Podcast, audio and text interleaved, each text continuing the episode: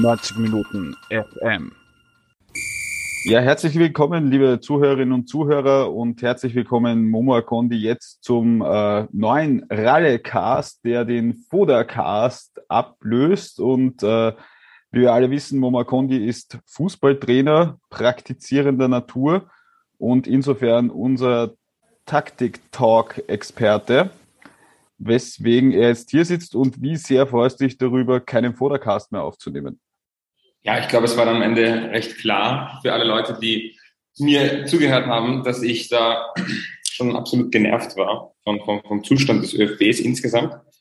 Und deswegen, ja, ich bin extrem glücklich, dass wir keinen Vordercast mehr machen, dass wir nicht jedes Mal die gleichen Phrasen runterdreschen müssen, weil sich einfach so viel, ähm, also so wenig geändert hat, ja, so viel Stillstand dann im Endeffekt geherrscht hat. Und ich hoffe, dass einfach egal in welche Richtung jetzt mal, der Stillstand aufgelöst wird durch Ralf Rangnick und dass wir einfach ähm, ein bisschen spannende Zeiten haben voraus. Ja, ähm, das sehe ich auch. Es ist natürlich jetzt durch die Bestellung von Ralf Rangnick, die der ÖFB mal wieder ähm, in einer sehr eigenwilligen äh, Art und Weise kommuniziert hat, nicht alles gut. Ähm, aber ich kann mir durchaus vorstellen, dass Ralf Rangnick mit Rat und Tat zur Seite steht, wie man den ÖFB noch weiterbringen kann, weil ich glaube, eine Sache im Nachwuchs ist man ja jetzt gar nicht so schlecht aufgestellt, aber natürlich gibt es da und dort etwas zu verbessern und da wird er wahrscheinlich auch helfen, auch wenn er mehr oder weniger gesagt hat, er befasst sich mit dem Nationalteam der Herren und das war's für ihn. Ähm, ja, wie, wie war dein erster Eindruck aus den Statements, die er da am Sonntag ausgelassen hat, rausgelassen hat? Also ich habe das Gefühl gehabt, dass Ralf Rangnick wirklich ähm, genau das gesagt hat, was wir hören wollen. Ja, also, also da war wirklich auf Punkt und Komma ähm, ähm, wirklich alle Sorgen und alle seelischen Schmerzen und Verletzungen der, der, der, des ÖFB-Fans wurden eigentlich wirklich ganz klar angesprochen. Und er hat einfach die richtigen Worte gefunden. Deswegen denke ich, dass eigentlich fast jeder ÖFB-Fan oder jeder, der es mit dem ÖFB gut meint, von dieser Pressekonferenz mit einem guten Gefühl äh, wieder nach Hause gegangen ist oder die Leute, die es eben angeschaut oder durchgelesen haben, haben einen, einen guten ersten Eindruck von Ralf Rangnick bekommen. Ich denke, das, das lässt sich nicht abstreiten. Ich fand es sehr bemerkenswert, dass er irgendwie so beide Richtungen, die geht's aus und spielt als Spielfraktion gleichzeitig mit ähm, den ähm, Taktik-Nerds angesprochen hat, weil er hat gesagt, ja, wir haben Matchpläne, immer wieder betont, die Spieler bekommen alles mit und so weiter und so fort. Und auf der anderen Seite hat er halt gesagt, ja, Team Spirit ist ganz wichtig. Ähm, ist das vielleicht auch so ein Kontrast zu Franco Foda, einfach so dieses auch kommunizieren können? Er hat ja auch ein eigenes, äh, eine eigene Medienberatung. Also der wird sich das wahrscheinlich auch gut überlegt haben, wie man hier nach Österreich kommt, weil im Endeffekt ist er jetzt gerade der Heilsbringer und wir werden mindestens Welteuropameister. Aber bei einer Niederlage beim ersten Spiel äh, kann man eigentlich den Vertrag auch schon wieder auflösen.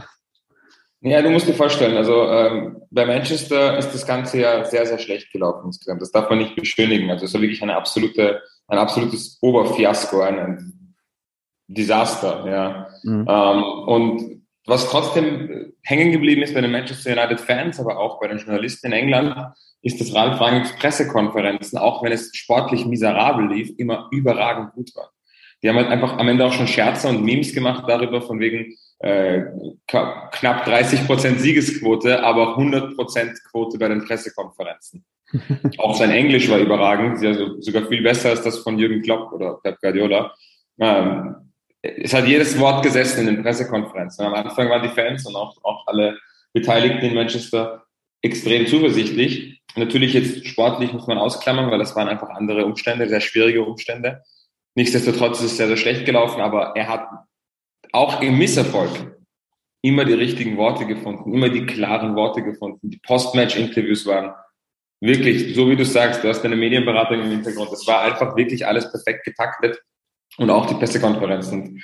Am Ende war es dann noch so, dass es Scherze gab von wegen, äh, keine Ahnung, nur, nur, zehn, nur, nur neun Siege, aber dafür 47 saugeile Pressekonferenzen. Also das hat er auf jeden Fall drauf und ich glaube auch nicht, dass es jetzt mit ähm, ein oder zwei Niederlagen aus dem Konzept gerät, die Kommunikation mit den Journalisten und mit den Fans ist sehr, sehr wichtig. Das ist über, un, un, überragend wichtig, generell im heutigen Fußball. Ich habe das Gefühl, dass Ralf Rangnick das ganz, ganz genau weiß und auch sehr, sehr, sehr gut macht. Und das ist das, was Franco Foda ganz und gar nicht beherrscht hat, absolut inkompetent war in diesem Bereich. Deswegen können wir da diesbezüglich nur happy sein.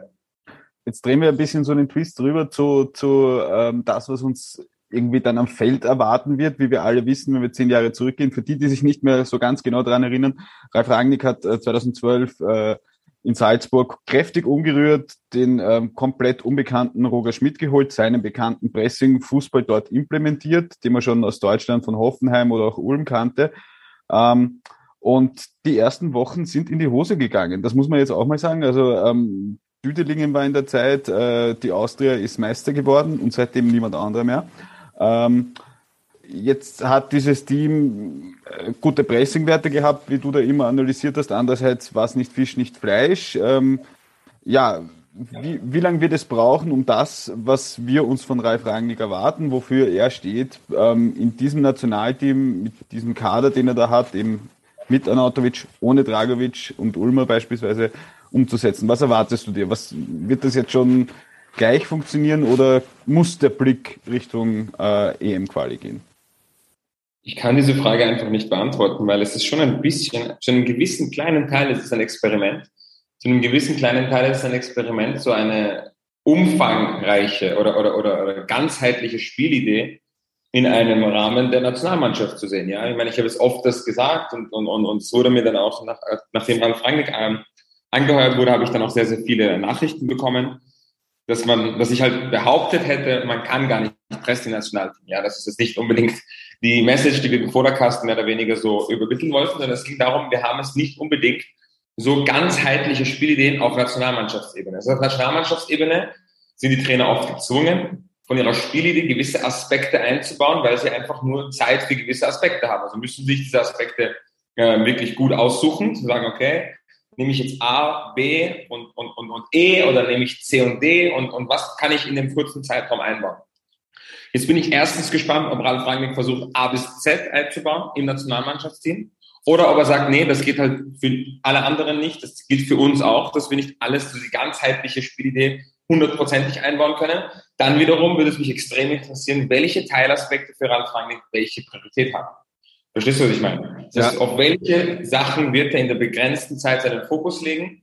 Weil es ist sehr, sehr wichtig, dass diese Sachen dann sitzen. Logisch. Wenn du nicht A bis Z einbauen kannst, sondern von mir aus nur die Hälfte, dann muss die Hälfte bitte hundertprozentig sitzen. Ja. Das heißt, ähm, 50 Prozent der Zeit klappt alles zu 100 Prozent. Spaß zum Einstreuen daneben. Und das wird sehr, sehr spannend. Und ich kann mir vorstellen, dass es nicht von Anfang an klappt. Aber Ralf Rangnick ist gut beraten zu schauen, dass wenn er etwas einbaut, wenn er etwas Neues integriert, dass das auf Anhieb klappt. Sei es noch so klein. Ja, ich meine, wenn wir uns jetzt rein seinen ersten Kader anschauen, ähm, dann sehe ich ähm, in der Verteidigung natürlich, das, das stärkste Zeichen ist eigentlich so Wöber statt Dragovic, mehr oder weniger, auch wenn Hinteregger verletzt ist und man jetzt nicht weiß, ob Wöber dabei wäre, aber der ist natürlich Red Bull. Ja. Ähm, wir sehen in der Abwehr natürlich diesen Fixstern David Alaba, hat der Rangnick auch gesagt, den hätte er damals gerne zu Hoffenheim geholt. Er sieht ihn in der Zentrale und vor allem das Mittelfeld ist für mich schon etwas, das sind Hoffenheim-Spieler, äh, Leipzig-Spieler und äh, eigentlich der einzige, der, der dieses Red Bull-Gehen nicht hat, wenn man davon reden will, ist, ist der Dejan Lubicic, der ähm, vielleicht da auch noch die andere Note mit reinbringt, vielleicht eine etwas, etwas robustere, vielleicht das, was man vor fünf, sechs Jahren in Stefan Ilsanker im zentralen defensiven Mittelfeld gesehen hat. Also da geht es eigentlich schon recht weit hin. Die Frage, die ich jetzt aber an dich habe oder die sich viele stellen, jetzt sehe ich diesen Kader, sehe, ja, da ist viel Red Bull, außer halt auf den genannten Positionen und im Sturm. Ähm, wie, wie einfach schwierig ist das jetzt in deiner Auffassung, aus deiner Erfahrung heraus, dass man jetzt die Spieler sind das gewohnt bei dem Verein, dass sie jetzt herkommen und dass dieser Red Bull-Schnitt schneller geht, diese Stringenz im Pressing, die Foda vermissen hat lassen? Also wie gesagt, ähm, ähm, ähm, Ralf Rangnick muss schauen, dass die Phasen, in denen gepresst wird oder die Pressing-Abläufe sitzen. Ja, es ist eben die Frage. Du musst jetzt nicht ähm, Vollgas so 45 Minuten lang wie Red Bull Salzburg gegen Ajax Amsterdam. Ich glaube, das spielt jeder im Kopf mit Robert Schmidt. Es muss jetzt nicht 45 Minuten so sein am Anfang, ähm, aber die Phasen, wo gepresst wird, muss sitzen. Und ich muss halt ehrlich sagen, ähm, ich weiß halt nicht, inwiefern äh, äh der ÖFB-Fan sich Manchester United angeschaut hat.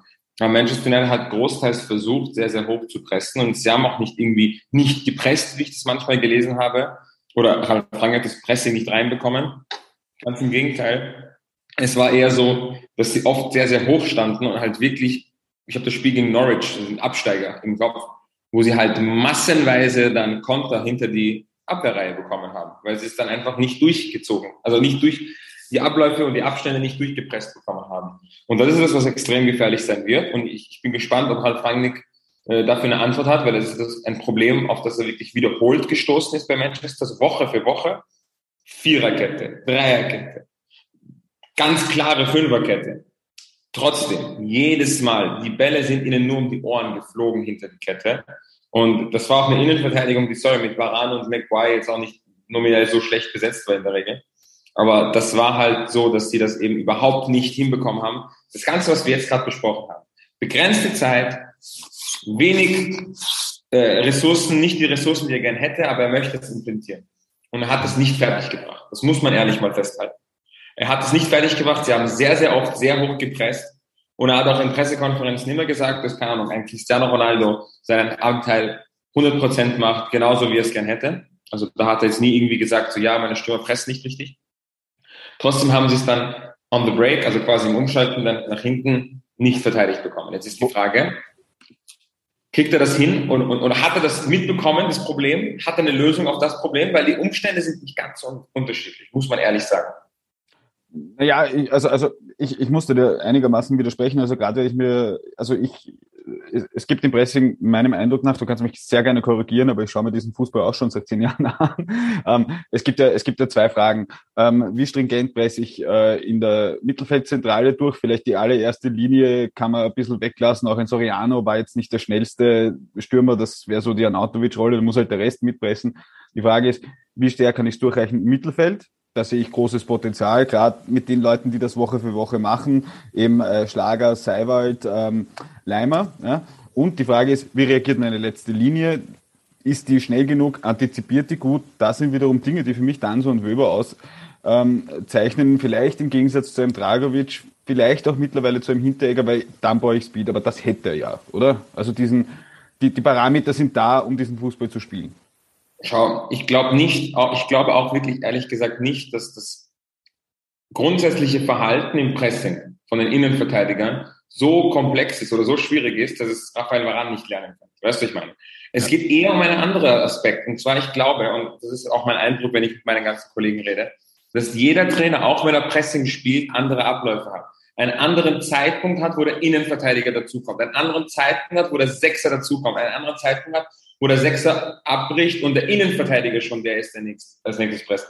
Ich erinnere mich, Hinteregger ist von Red Bull Salzburg zu Borussia Mönchengladbach gekommen und, und, und ähm, äh, Schubert hat gemeint, ja, er presst halt zu wild raus. Das heißt, er ist immer zu früh da, hinter ihm ist ein Loch. Das heißt, im Endeffekt, der Hinteregger macht super, er antizipiert es genauso, wie du sagst. Er ist der, er hat Red Bull im Blut, er hat eine DNA drinnen neben dem ganzen Bier und, ähm, ähm, und er macht das richtig jedes Mal, aber in dem Kontext ist es falsch. Und ja. dann hast du zum Beispiel einen Schlager, der jetzt nicht mehr so wild presst, weil er bei Wolfsburg natürlich jetzt auch mit Florian Kofeld und so weiter wieder andere Trainer hatte. Das heißt, er hat andere Timings im Kopf. Er hat andere Timings im Kopf und deswegen geht es schon darum, ich glaube, und da haben die ganzen Red Bull-Leute ja recht, weil sie sagen ja immer, das ist nicht kompliziert. Er hat, Ralf Rangel hat auch gemeint, so, Sadio Mané konnte ja auch nicht pressen. Dann haben wir halt gemeint, er soll pressen. Jeder kann das erlernen. Das stimmt, jeder kann es erlernen. Aber die genauen Abläufe müssen unter den ganzen Spielern wirklich sehr, sehr gut passen, damit das Timing, wann bist du draußen, wann ist der Nächste draußen, aus seinem, ins Pressing quasi rein oder rein ins Pressing, sorry. Ähm, und da braucht es, denke ich, schon Zeit, um die Abläufe zu synchronisieren. Vor allem, wenn du eben siehst, dass die ganzen Spieler eben nicht alle bei Red Bull sind, sondern bei Red Bull angehaucht oder Red Bull Ableger oder Red Bull inspired. Ich, ich, ich glaube, ich glaub, wir können es soweit zusammenfassen. Diesen, diesen Aspekt kann man Red Bull pressen, so wie man sich vorstellt. Ähm, die Wahrscheinlichkeit ist höher, dass es ein von Ralf Rangnick gecoachtes Team in einem reasonable Zeitfenster überreißt als unter Jan unter Franco Foda. Definitiv, hundertprozentig. Mein Einwand ist eben nur, schaut nach Manchester, schaut zu Manchester United, schaut, was dort schiefgegangen ist.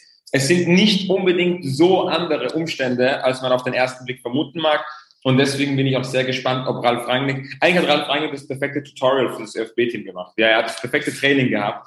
Bei Manchester United, limitierte Zeit und limitierte Möglichkeiten fürs Pressing, hat nicht geklappt. Jetzt hat er hoffentlich die richtigen Schlüsse draus gezogen, hat hoffentlich wieder mit seinem Co-Trainer, über den können wir auch gerne reden, über Lars Kanetka. Dass er den wieder dabei hat, ist ein Riesenfaktor. Und bei Manchester United gab es auch ein paar äh, Misstöne, was ich mitbekommen habe. Da kommen wir dann später drauf zurück. Aber um da auf unser Thema zurückzukommen, ich hoffe, wenn er wieder seine Leute hat, denen er vertraut und dass er vielleicht dann mit der Mischung wieder die Probleme gelöst bekommt, die er bei Manchester United im Endeffekt leider nicht gelöst bekommen hat. Genau, und wir, wir haben jetzt also ich glaube, seine Erfolge sind unbestritten. Was, was war sein großer Vorteil, sei es bei Ulm, sei es bei Hoffenheim, sei es bei ähm, ähm, ähm, ähm Rasenballsport Leipzig und auch bei seinen anderen erfolgreichen Stationen ist, glaube ich, dort, oder vor allem bei diesen drei, wo, wo er diesen extremen Pressing-Stil dann implementiert hat, ist er, er hat das von der Pike auf aufgebaut. Ja.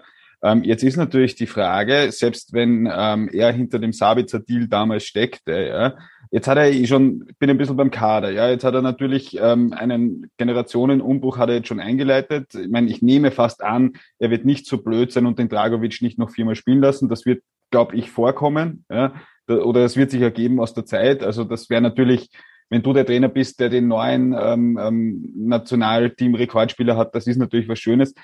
Er hat jetzt natürlich die offensichtlichen Highlights, die am Papier besten Spieler mit Arnautovic äh, und erfahrenen Arnautovic, äh, Sabitzer und äh, Alaba drinnen. Hältst du es grundsätzlich für richtig, wenn man sich diesen ersten Kader anschaut, auf diese Spieler, aus welchen Gründen noch immer zu setzen und dann eben, mein Baumgartling ist nicht ganz fit, aber der Dragovic ist halt jetzt auch schon über 30. Ähm, Andi Ulmer hat er ziemlich definitiv gesagt, Junge, es wird nichts mehr. Ähm, glaubst du, glaubst du, ist das dieser Einschnitt schon ausreichend in dieses doch als sehr schwierig äh, verschriebene Team?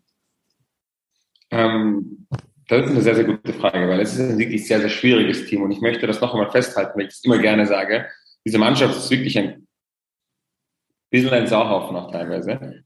Aber ähm, ich verstehe persönlich nicht unbedingt, warum er dem Dragovic nicht diese vier Spiele noch einfach gibt, jetzt gleich, ja. ja. Gleich am Anfang, dann kann er ihn nicht mehr einberufen. Ähm, ich kann mir vorstellen, dass die Combo mit, mit, mit Dragovic, Anautovic und Alaba, dass die drei halt super mächtig waren. Das hat er wahrscheinlich auch mitbekommen. Das ist kein Geheimnis. Das heißt, wenn Ralf Rangnick sich irgendwie erkundigt, würde er sagen, die drei machen eine kleine Gruppchenbildung und alle anderen stehen im Schatten und müssen dann machen, was die drei sagen, ja. Also ich kann mir vorstellen, dass er diesbezüglich da vielleicht das aufbrechen wollte. Ähm, nichtsdestotrotz schwierige Entscheidung, Dragovic rauszulassen. Ulmer ist nur eine Frage, weil ich finde eigentlich Ulmer immer noch äh, ein super Spieler und äh, er hat das Red Bull-Ding äh, aufgesaugt wie kein anderer. Ja, also ja, wenn er auf ihn verzichtet, dann muss er sich seiner Sache sehr sicher sein auf der linken Verteidigerposition. Ähm, was mich auch interessiert, ist, ob man da einen Zusammenhang schließen kann. Gerne Trauner ist wieder dabei und wir wissen, Trauner funktioniert in der Regel nur in der Dreierkette ob wir vielleicht ein bisschen Dreierkette sehen werden. Weil was auch lustig ist, eine kleine Anekdote vielleicht, Ralf Rangnick hat sich über Ralf Hasenhüttl fürchterlich aufgeregt, als der bei Red Bull Leipzig damals die Dreierkette ausgepackt hat. Er hat gemeint, aus der Dreierkette können wir unsere Pressing-Prinzipien, die ich quasi von Helmut Groß gelernt habe, nicht implementieren. Das geht nicht, ist unmöglich. Dann hat Hasenhüttl gezeigt und dann hat Ralf Rangnick selber dann auch teilweise übernommen und es quasi zu seinem Konzept gemacht. Ein Vorgang, den Ralf Rangnick sehr, sehr gerne macht. Auch bei Roger Schmidt war das sehr ähnlich. Er hat gemeint, mit zwei Stürmern pressen wir nicht. Das ist eine klassische 4-3-3-Schule fürs Pressing. Roger Schmidt hat gemeint, ich habe Alan, ich habe Soriano, ich muss mit zwei Stürmern spielen. Ralf Rangnick hat gesagt, das geht auf keinen, das wird nicht funktionieren. Dann hat es funktioniert und dann hat das Ralf Rangnick bei Red Bull Leipzig selber übernommen. Also das ist immer so eine lustige Geschichte, ähm, wie er seine Herangehensweise adaptiert. Ja, ähm, wo waren wir gerade? Sorry. ähm, wir waren beim Kader, ja. Was, was natürlich noch augenscheinlich ist, neben diesen großen genannten, ähm, ich, ich meine, du kannst einen Alaba, der gerade mit Real gewonnen hat, den musst du dort einsetzen. Ähm, du, einen Nautovic, der zu den besten Spielern in einer der Top 5 Ligen gehört, wirst du jetzt auch nicht links liegen lassen können. Auch, auch wenn man natürlich sagt, mit Nautovic kann man nicht Pressing spielen, aber wie gesagt, Dabur oder Soriano waren jetzt auch nicht die Pressing-Monster. Auch in Josef Paulsen ist jetzt nicht der, der schnellste Stürmer, um da ein paar anzusprechen. Ähm, er hat, er hat halt meinem Dafürhalten nach viel ausgemistet und auf die, auf die ähm, Abrufliste gesetzt. Eh da, wo vielleicht die Zukunft etwas unklar ist, eben, eben Ilsanker Keins, Schaub, ähm, Schöpf äh, sind nicht mehr mit dabei. Ich gehe aber davon aus, dass es, für, dass es für die gewesen sein wird. Also die haben diesen großen Karriereschritt dann leider alle nicht geschafft und werden wahrscheinlich da jetzt auch kein Thema mehr sein. Nehme an, von der Abrufliste haben wahrscheinlich mehr ein, ein Grüll, ein Adamo, wie man auf jeden Fall Chancen, damit dabei zu sein.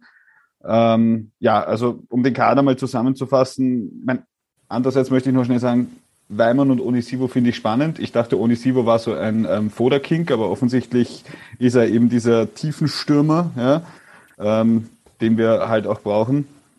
Ja, eh, Angriff ist eine, ist eine Baustelle im, in, in Österreich generell, oder? Definitiv. Also ich denke, Onisivo natürlich auch mit seinem Background bei Mainz und seinem Trainer Bo Svensson, der auch wieder direkt aus der Red Bull Schule kommt, ist schon ein, ein, ein gefundenes Fressen für Ralf Rangnick. Also der freut sich, wenn er dem ein paar Abläufe weniger erklären muss. Um auf Arnautovic zurückzukommen, ähm, du hast natürlich absolut recht, wenn du meine pauschalen Aussagen aus der Vergangenheit jetzt gegen mich verwendest. Aber ja. da muss ich auch mal so ein bisschen mich selber korrigieren. Ähm, ähm, Ralf Rangnick hat schon recht, wenn er sagt, jeder kann Pressing spielen. Roger Schmidt hat das damals gesagt, jeder kann Pressing spielen. Auch Arnautovic kann Pressing spielen. Ich denke nur, die Umstände unter Franco Foda waren halt so, ähm, dass Anatovic immer sagen kann, ich würde lieber nicht Pressing spielen und dass Franco Foda da keine große Handhabe hat als Trainer, der jetzt nicht so für das steht. Ich denke, wenn ähm, Anatovic weiß, er ist einberufen in Ralf Rangnicks ÖFB-Team, dass er dann nicht die Möglichkeit zu haben, ich zu sagen, ich würde lieber nicht pressen. Weil Anatovic wird immer lieber sagen, ich würde lieber eine ab, ab, abwartendere Herangehensweise wählen. Aber er weiß halt jetzt, unter Ralf Rangnick gibt's das oder nix. Und wenn er das oder nix hat, dann muss ich natürlich adaptieren und wenn Anautovic dann herkommt und sagt, okay, ich bin euer Mann fürs Pressing, dann wird er das auch machen können und er wird das auf jeden Fall spielen können. Das ist nicht so, dass er nicht spielen kann. Ja, ja, natürlich, weil wir haben ja auch, also Anatovic muss ja auch klug vorgehen, denke ich mir aus seiner Sicht heraus, er ist jetzt 33, vielleicht gelingt ihm ja noch dieser Transfer zu, also nach Mailand, das wäre natürlich sehr schön, wenn sich diese Karriere schließen würde und er würde noch einen Titel gewinnen, was er was ihm ja noch fehlt. Ähm, aber natürlich mit äh, Kalajdzic, äh, ähm, Onisivo, Gregoric sind halt jetzt in guten Ligen, aber, aber es kommt ja, weil wir das österreichische Stürmerproblem angesprochen haben, Gott sei Dank einiges nach. Also wenn ich allein unsere Liga anschaue, sehe ich mit äh, Adamo, mit Gröll, mit Zimmermann äh, schon einige Stürmer, denen ich äh, eine Karriere zutraue außerhalb von Österreich, die du auch jetzt schon einsetzen kannst. Also ich glaube, Adamo auf jeden Fall und auch Grül haben schon bewiesen, dass sie Stürmer sind, die auf europäischem Niveau mithalten können. Also Anatovic hat auch gar keine andere Handhabe. Will er darf dabei sein, will er in Deutschland 224 kicken, dann muss er im Endeffekt jetzt im Gegensatz zuvor wahrscheinlich machen, was der Trainer sagt. Genau. Und ich denke mir halt, einen Spieler noch, den ich sehr, sehr gerne mittelfristig dabei hätte, ist Marco Ragusch, wo ich ja. mir denke, dass er auch ein super Spieler ist, natürlich mit dem Kreuzbandriss und der Katastrophensaison beim Lask äh, ziemlich äh, untergegangen, aber denke, das wäre auch ein Spieler, der in die Kategorie kommt. Ja. Ja, nein, es, es gibt einige, jetzt muss man dann halt, was das was jetzt rein das Stürmerproblem betrifft, weil ich glaube, dass äh, nichts gegen Michi Gregoritsch, ja, ähm, aber, aber ich glaube, da muss halt, also wenn, wenn, wenn jetzt auf dieser Liste ein Andy Weimann draufsteht, der, glaube ich, schon 30 ist, in der zweiten englischen Liga kickt, dann weiß man, dass, dass Österreich irgendwo ein Stürmerproblem hat. Aber auch da kommt es nach. Ja. Wie gesagt, ich gehe davon aus, dass Adamo bei Red Bull eine noch größere Rolle spielen wird. Äh, jetzt, wo Adeyemi weg ist und Grüll ist so und so ein ziemliches Phänomen. Also das ist ein Stürmer, ein Instinktstürmer, den finde ich einfach beeindruckend. Ja, und der ist eine gute Ergänzung zu Kalajdzic. Außerdem wirst du wahrscheinlich eh mindestens drei Stürmer brauchen, weil Kalajdzic andauernd verletzt ist. Ähm, es ist dann natürlich auch die Frage, wie ein Kalajdzic seine nächsten Karriere-Steps plant, weil ähm, das ist auch immer sehr, sehr wichtig. Es kann sein, dass ein Spieler, den man nicht so am Radar hat, einen guten Wechsel hinkriegt zu einem guten Team, das, was, was, was, was gut zu dem Spieler passt. Und dann plötzlich geht er durch die Decke oder ein Spieler, von dem wir viel erwarten, macht einen schlechten Wechsel und ist weg vom Fenster. Also das ist auch immer sehr, sehr wichtig und, und darf man halt auch nicht vergessen oder an der Hand weisen, wie, wie viel Einfluss das auf das Ganze hat. Ja, da kann man jetzt vielleicht Edin Gregoritsch wieder als gutes Beispiel hernehmen, der ja ähm, sehr früh gegangen ist aus Österreich, als damals jüngster Torschütze ever, ever, ever ähm, und dann angeheuert hat äh, in, in äh, sehe ich das jetzt richtig? Oder habe ich den falschen? Na, habe ich den richtigen? Ich, ich, ich schaue das hier live nach, damit ich euch keinen Blödsinn erzähle, der mir nachher peinlich ist. Ähm, ja, der eben zu Hoffenheim rausgegangen ist äh, und, und dann irgendwie schon beim HSV, der ja 2015, 17 jetzt gar nicht so eine schlechte Adresse gewesen war, ähm, war und dort hat es dann nicht so geklickt und jetzt ist er bei Augsburg ähm, halt ein Stürmer in der deutschen Bundesliga, aber er ist halt bei Augsburg ein Stürmer in der deutschen Bundesliga und hätte es mit einer Megasaison woanders wahrscheinlich auch woanders werden können. Ja, ich glaube, es war auch ähm, meiner Meinung nach äh, der Knackpunkt, wo er bei, bei, bei Schalke war. Schalke damals richtig gut unterwegs. Mhm. Und ich erinnere mich noch, glaube ich, im ersten Spiel gleich gegen Marco Roses Gladbach ein Tor erzielt beim ersten Spiel. Und da habe ich mir gedacht, da könnte er jetzt richtig durch die Decke gehen, der Gregoritsch. Ja. Das ist leider nicht, dann, leider nicht passiert. Ja, und was den Kalajdzic betrifft, um kurz drauf zu bleiben, man, Dortmund hat wahrscheinlich mehr Spielchancen. Die Frage ist, wenn die Bayern dich einmal wollen, ob du da irgendwann Nein sagen kannst. Und dann wird sich eh weisen, ob der mit 27 der Lewandowski-Ersatz ist oder nicht. Aber dort wird er halt auch wieder wahrscheinlich jetzt, wenn Lewandowski noch ein Jahr bleibt, auch nicht die mega Spielpraxis haben. Und ihm wird das Nübelschicksal zuteil. Ja, das ist natürlich die Frage, ob Lewandowski bleibt. Also ich kann das natürlich im Transfermarkt nicht so gut lesen, weil es sehr chaotisch ist und wild. Aber es scheint ja eher danach, als ob Lewandowski gehen will. Das würde auch wieder alles ändern. Ja, holt, holt Bayern wirklich Kalajdzic als Lewandowski Ersatz, Ersatz ist dann mhm. auch fraglich. Ja, aber, aber verlassen wir vielleicht jetzt ähm, den, den Kader ein bisschen und gehen wir zum Team über. Du hast das vorhin schon angedeutet. Lars Konetka ist mit dabei. Erzähl uns ein bisschen was über dieses Team hinter Ralf Rangnick. Also alle Leute, die sagen, dass Ralf Rangnick nur als Sportdirektor erfolgreich war und nicht als Trainer, haben seine letzte Saison bei Red Bull Leipzig nicht gesehen, weil das war wirklich etwas, wo ich nicht damit gerechnet habe, dass der so einen erfolgreichen Fußball spielen lässt, auch generell sowohl in der Bundesliga, also ich glaube, es war ein Pokalfinale oder Halbfinale, äh, absolut erfolgreiche, richtig gute Saison gespielt. Und ich habe dann aufs Trainerteam geschaut und wer, wer da immer eine Konstante war bei den guten Saisonen von Ralf Rangnick, war eben Lars Konetka, der war immer dabei. Dann bei Manchester United war er eben nicht dabei, unter Anführungszeichen, weil er war ja der Co-Trainer von Roger Schmidt bei PSV Eindhoven. Ja, und das fand ich sehr, sehr spannend, ähm, weil ich habe dann gehört, ja nicht hundertprozentig gesichert, aber das ist dann wirklich durchgedrungen schon über, über die Medien, dass Lars Konetka neben seiner Rolle als PSV 1 Co-Trainer auch immer wieder so Nachanalysen und Nachbereitungen von Ralf Rangnick Spielen Manchester United gemacht hat. Und dass die Spieler das sehr, sehr irritierend fanden, dass da irgendein Co-Trainer von PSV Eindhoven denen jetzt irgendwelche Nachanalysen schickt oder, oder irgendwelche Tipps gibt fürs nächste Spiel oder Vorbereitungen macht. Und das kam anscheinend sehr, sehr schlecht rüber in Manchester. Aber Nichtsdestotrotz, er hat ihn mitgenommen zum ÖFB, das heißt, die sind wieder vereint und ich glaube, dass diese Combo eine erfolgsversprechende Combo ist. Ähm, was, was traust du Österreich jetzt generell zu, um so ein bisschen äh, das zusammenzufassen? Ich meine, äh, der Rangnick hat ja nicht, nicht ohne Fakten dahinter gesagt, na ja, als ich in Salzburg angefangen habe, waren wir 19. in der Fünfjahreswertung und jetzt haben wir einen Fixplatz in der Champions League und der zweite kann auch. Äh, also auf derzeit ähm, Platz 8. Ja. Ähm, Österreich ist jetzt 34. Ähm, er hat gesagt, okay, er hat gesagt, die Ukraine ist vor uns. Das hat mich persönlich etwas irritiert, aber Österreich ist natürlich hinter Ländern wie Costa Rica oder Schweden und er sagt, ja, warum sind wir hinter denen? Das muss nicht so sein. Äh, stimmt das für dich? Bist du da der Ansicht, dass Österreich da weiter raufgehen kann? Und um noch ein Info zu geben, er hat gesagt, die Nations League ist eine gute Vorbereitung und Gelegenheit. Er will diese Spiele schon gewinnen, aber weiß natürlich, es geht gegen drei Top-Mannschaften. Also wo, wo gehen wir hin? Also ganz ehrlich, äh, ich bin nicht bereit, eine Minute lang über die doofe FIFA-Weltrangliste zu debattieren, weil ich finde, das ist eine unsinnige, so ein unsinniger Algorithmus, der im Hintergrund da läuft.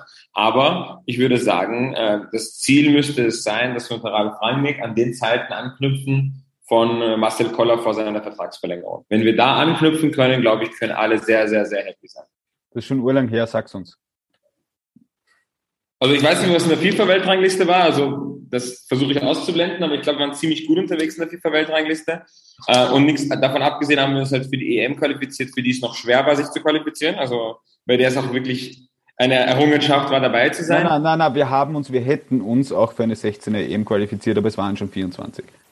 Okay. Ähm, ähm, wir haben einfach eine gute, eine richtig gute EM-Quali hingelegt. Das ist, glaube ich, der Maßstab, den wir, den wir verfolgen sollten. Mhm. Natürlich, die EM selber hätte besser laufen können, aber ich denke, wenn Ralf Rangnick dieses Level wieder erreicht, das wir während der EM-Quali mit, mit, mit Marcel Koller hatten, dann, dann sollten alle ÖFB-Fans super glücklich sein und die Stadien werden voll sein und, und, und Ralle-Fanchöre werden angestimmt. Ähm, Gehen wir, gehen wir, träumen wir ein bisschen. Also, also sich als Österreich für eine von 24 Mannschaften in einem Kontinentalverband mit 54 nicht zu qualifizieren, halte ich für die größere Leistung als umgekehrt. Ja. Ähm, die WM ist natürlich um einige schwieriger, weil es viel weniger Quarternplätze gibt. Ähm, wird man dann schauen, wie ist die Gruppe zusammengesetzt, aus welchem Topf wird man gezogen, ähm, schafft man es wirklich diese unnötigen Punkteverluste, die Österreich jetzt gegen Schottland und Israel hatte, ähm, abzustellen. Aber die Frage ist, ähm, was, was Rangnick immer ausgezeichnet hat, er war immer so, wie man so schön sagt, ahead of the curve. Äh, jetzt hat sich dieser Pressing-Fußball in der Form, haben wir bei der letzten EM gelernt, war äh, Foda einer mit den höchsten Pressing-Werten. Hm, ja, ja. lassen wir mal so stehen. Ähm, Im Vergleich zu anderen Ländern, ja, es kündigen sich ja auch Umbrüche in anderen Ländern an. Also in Belgien geht eine ganze goldene Generation in Pension, äh, auch Kroatien wird, da wird der Luka Modric auch nicht ewig drinnen sein und, und so weiter und so fort. Ja. Ähm, glaubst du, dass wir diesen, diesen Pressing-Fußball auf Sicht, sei es in Österreich, sei es in anderen Ländern, ähm, äh, dass das sich eben auch durchsetzen wird? Im Gegensatz zu dem doch eher ein bisschen vorsichtigen gegenwärtigen Nationalteam-Fußball?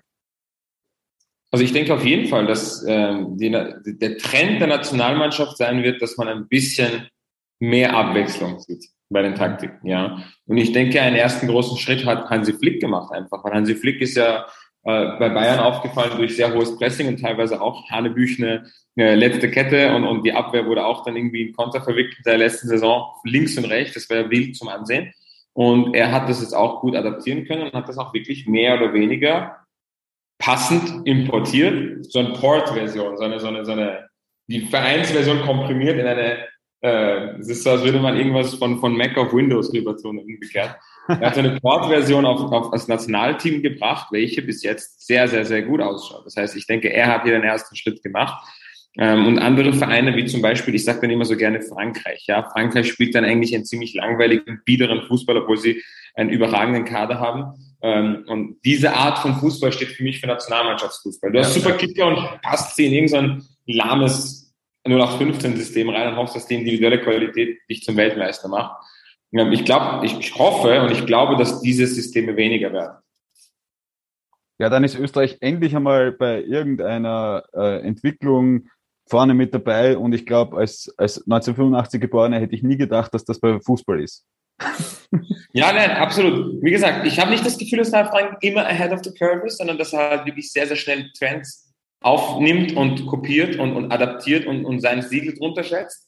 Das macht er sehr, sehr gut. Ich habe nicht das Gefühl, dass er so viele originelle Eigenideen hatte in seinem Leben, aber er ist ein sehr, sehr guter Analytiker, der, der, der, der, der Sachen aufschnappt, sobald sie heiß werden könnten und sie dann heiß macht für alle und dann sein Siegel drunter tut.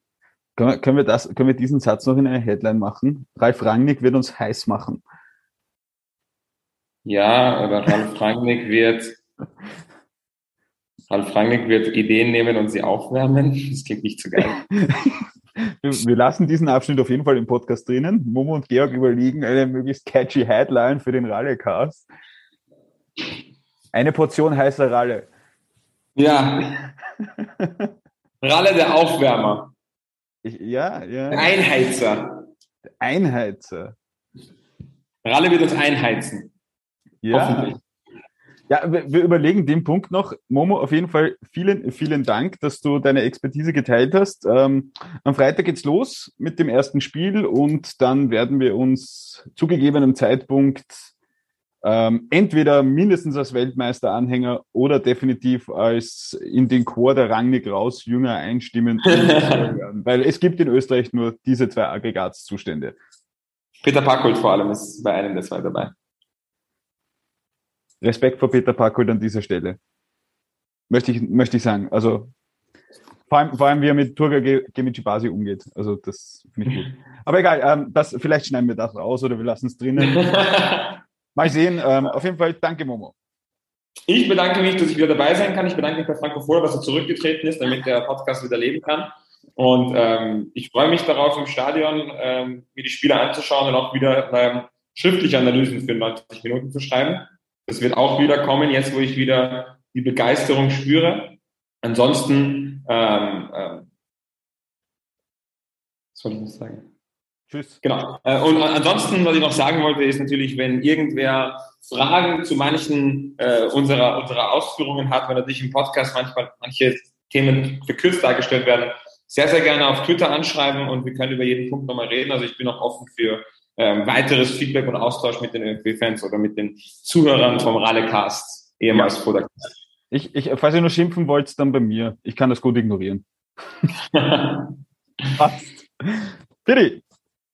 Bye bye. Äh, Moment.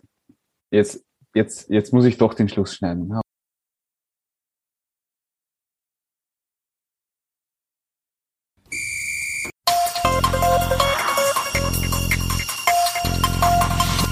90 Minuten FM.